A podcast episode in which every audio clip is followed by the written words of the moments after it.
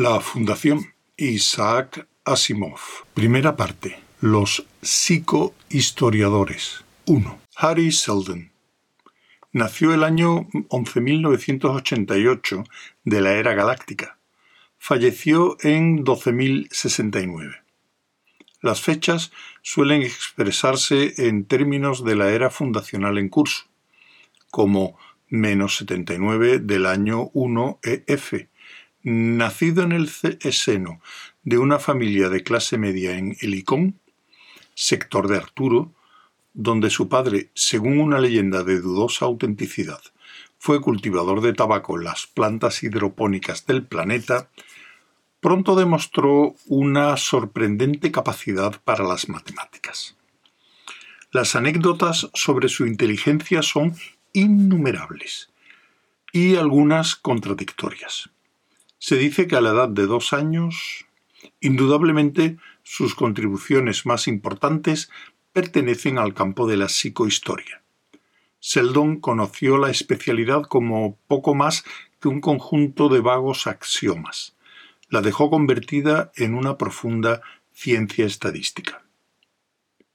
La más autorizada fuente de información sobre su vida es la biografía escrita por Gaal Dornick, que, en su juventud, conoció a Seldon dos años antes de la muerte del gran matemático. El relato del encuentro Enciclopedia Galáctica. Todas las citas de la Enciclopedia Galáctica reproducidas aquí proceden de la edición centésimo decimosexta, publicada en 1020 DF por la Enciclopedia Galáctica Publishing Company. Términos. Con permiso de los editores. Se llamaba Gaal Dornick y no era más que un campesino que nunca había visto Trantor. Es decir, no realmente. Lo había visto muchas veces en el hipervídeo y ocasionalmente en enormes noticieros tridimensionales que informaban sobre una coronación imperial o la apertura de un consejo galáctico. A pesar de haber vivido siempre en el mundo de Sinax, que giraba alrededor de una estrella al borde del cúmulo azul, no estaba desconectado de la civilización. En aquel tiempo, ningún lugar de la galaxia lo estaba.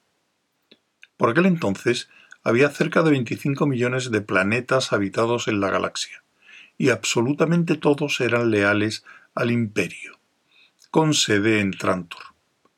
Fueron los últimos 50 años en que pudo decirse tal cosa. Para Gal, Aquel viaje era el punto culminante de su juventud y de su vida estudiantil. Ya había salido al espacio con anterioridad, de modo que el viaje, en sí mismo, no significaba gran cosa para él.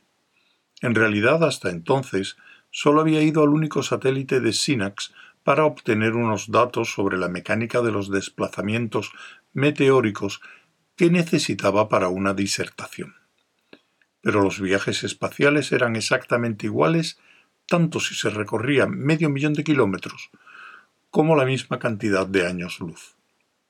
Se había preparado un poco para el salto a través del hiperespacio, un fenómeno que no se experimentaba en simples viajes interplanetarios.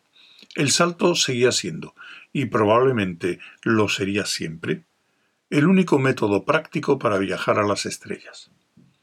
Los viajes a través del espacio ordinario no podían realizarse a una velocidad superior a la de la luz ordinaria. Un conocimiento científico que formaba parte de las pocas cosas serias desde el olvidado amanecer de la historia humana. Y esto hubiera significado años de viaje para llegar incluso al sistema habitado más cercano. A través del hiperespacio esa inimaginable región que no era ni espacio ni tiempo, ni materia ni energía, ni algo ni nada, se podía atravesar la galaxia en toda su longitud en el intervalo comprendido entre dos instantes de tiempo. Gaal había esperado el primero de estos saltos con el temor contraído en la boca del estómago, y no resultó ser más que una insignificante sacudida, una conmoción interna sin importancia, que cesó un instante antes de que pudiera darse cuenta de haberla sentido. Eso fue todo. Y después de eso, solo quedó la nave, grande y brillante, la fría producción de doce mil años de progreso imperial. Y él mismo, con su doctorado de matemáticas recién obtenido, y una invitación del gran Harry Seldon para ir a Trantor y unirse al vasto y algo misterioso proyecto Seldon. Lo que Gaale aguardaba después de la decepción del salto era contemplar Trantor por primera vez. No dejaba de entrar en el mirador. Las láminas de acero se enrollaban en determinados momentos, y él siempre estaba allí, contemplando el frío brillo de las estrellas, admirando el increíble enjambre nebuloso de un racimo de estrellas, como una conglomeración gigante de luciérnagas sorprendidas en pleno vuelo y detenidas para siempre.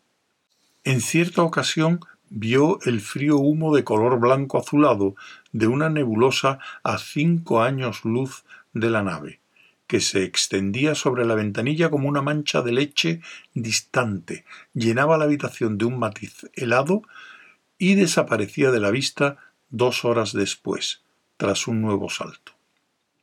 La primera visión del sol de Trantor fue la de una mota dura y blanca, perdida completamente en una miriada de otras iguales, y sólo reconocible porque estaba señalada en la guía de la nave.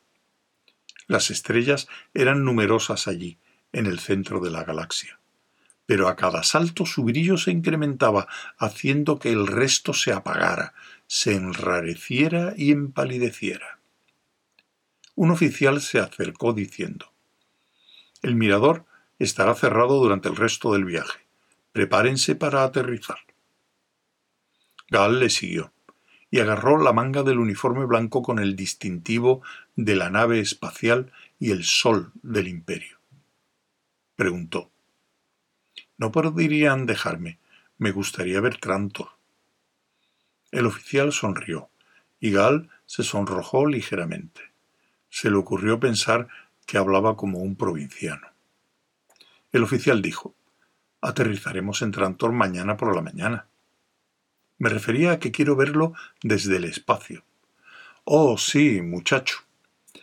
Si esto fuera una nave de recreo no habría inconveniente, pero estamos bajando en picado, de cara al sol. Seguramente no te gustaría quedarte ciego, quemado y afectado por la radiación, todo al mismo tiempo, ¿verdad? Gaal se alejó de él. El oficial siguió hablando. De todos modos, Trantor no sería más una mancha gris, muchacho. ¿Por qué no haces un viaje espacial turístico cuando llegues a Trantor? Son baratos. Gal miró hacia atrás. Muchísimas gracias. Era infantil sentirse decepcionado, pero el infantilismo afecta casi con la misma facilidad a un hombre que a un niño, y Gaal tenía un nudo en la garganta. Nunca había visto Trantor extendido ante él en toda su magnitud, tan grande como la vida, y no había creído tener que aguardar aún más.